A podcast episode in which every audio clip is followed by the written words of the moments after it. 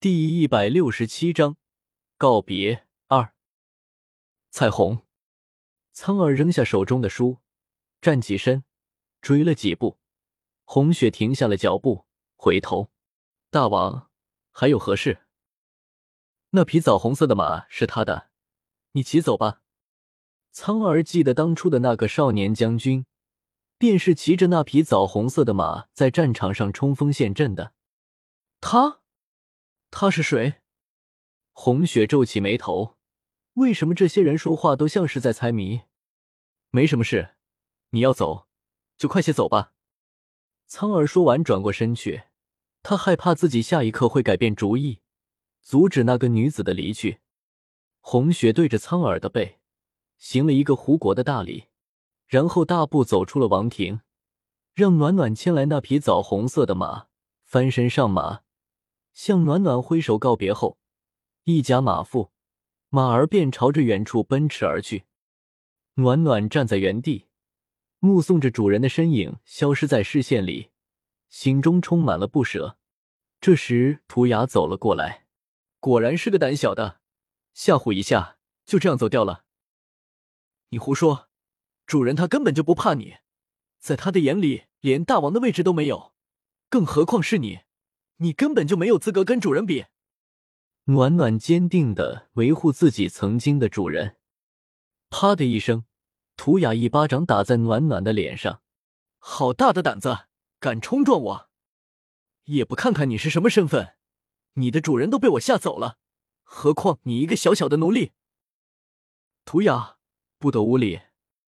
大王不知什么时候走出了王庭，刚好看见暖暖挨打的一幕。图雅见大王来了，脸上顿时笑开了花。大王，图雅今天做了奶波波，等一下送过来你尝尝可好？不用了，暖暖从今天起就是本王的奴隶，以后你不可为难她。苍儿说着看了暖暖一眼，然后抬脚走开了。暖暖看也不看图雅，赶忙跟在了大王的身后。苍儿一个人走了良久。最后，在一处空地上坐了下来。这时，一个五六岁的小男孩跑了过来，一下子扑到苍耳的怀里，奶声奶气的说：“父王，我可找到你了。父王，卓玛他不喜欢跟孩儿玩，父王说孩儿要怎么办？孩子，遇见心仪的姑娘时，一定要牢牢的抓住，不要让别人抢了先，否则就只能等下辈子了。”苍儿看着远处，若有所思。跟在他身后的暖暖听了他的话，很是不解。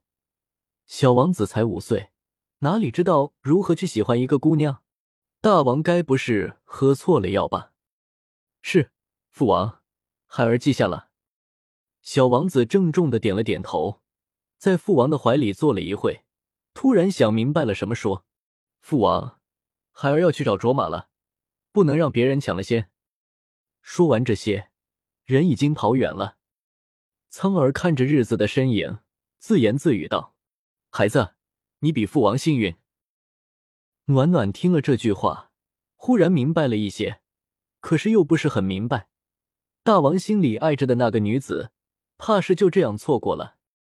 红雪骑着枣红马，都说老马识途，这匹马仿佛就是那识途的老马，一路上驮着红雪。直接到了边城。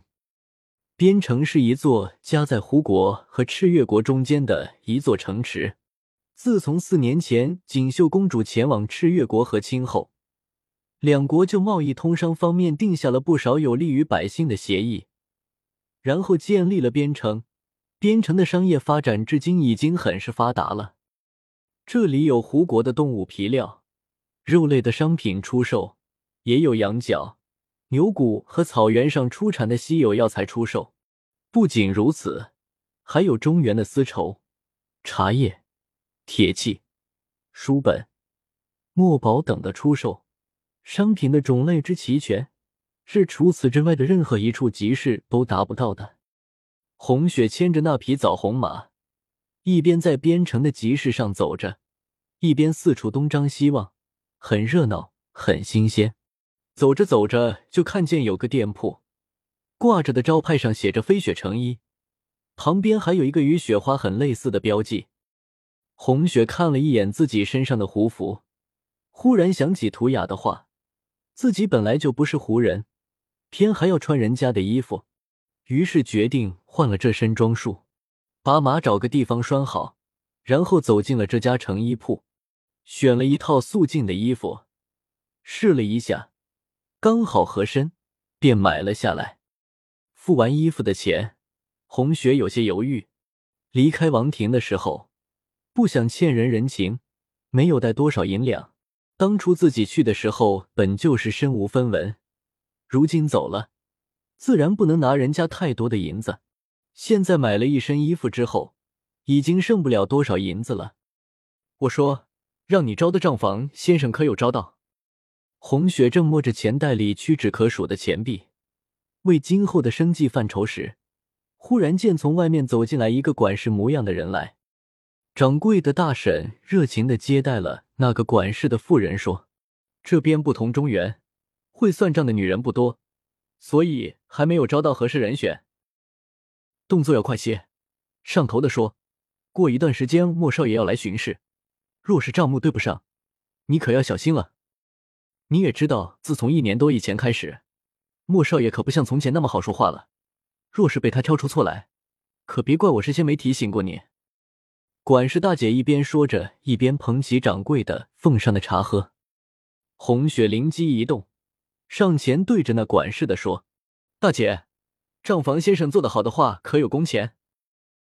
管事的见红雪生了一副伶俐可人的模样，便放下手中的茶杯说：“姑娘若是真的会管账，只要做得好。”工钱不会少的。那好，你拿一个账本过来，我算账给你看看，觉得可以了，我就在这里做账房先生，可好？红雪也不知道为什么，刚才他一听说账房两个字的时候，第一个反应就是我会这些，我可以做这些。接过账本和算盘，红雪将算盘丢在一边，看着账本上的数字，那笔写了几串阿拉伯数字，不一会儿就算了出来。管事大姐见红雪的方法虽然古怪，可是算的比较快，也没有出错，便留下她做账房先生。就这样，记忆残缺的红雪便在边城飞雪成衣铺里安顿了下来。有了事情做后，时间过得飞快，红雪每日里都在记账、算账中度过。掌柜的说，莫少爷要来边城巡视边境的产业，可是从春天等到夏天。然后又从夏天等到秋天，还是没有见到莫少爷的影子。为此，边城飞雪成衣铺的女职工们很是惋惜。听说莫少爷俊美无双，是世间少有的极品男人，若是能见上一面，这辈子也算值了。然后秋叶纷飞的时候，莫少爷还是没有来，女职工们当初干活的热情一下子就消减了不少。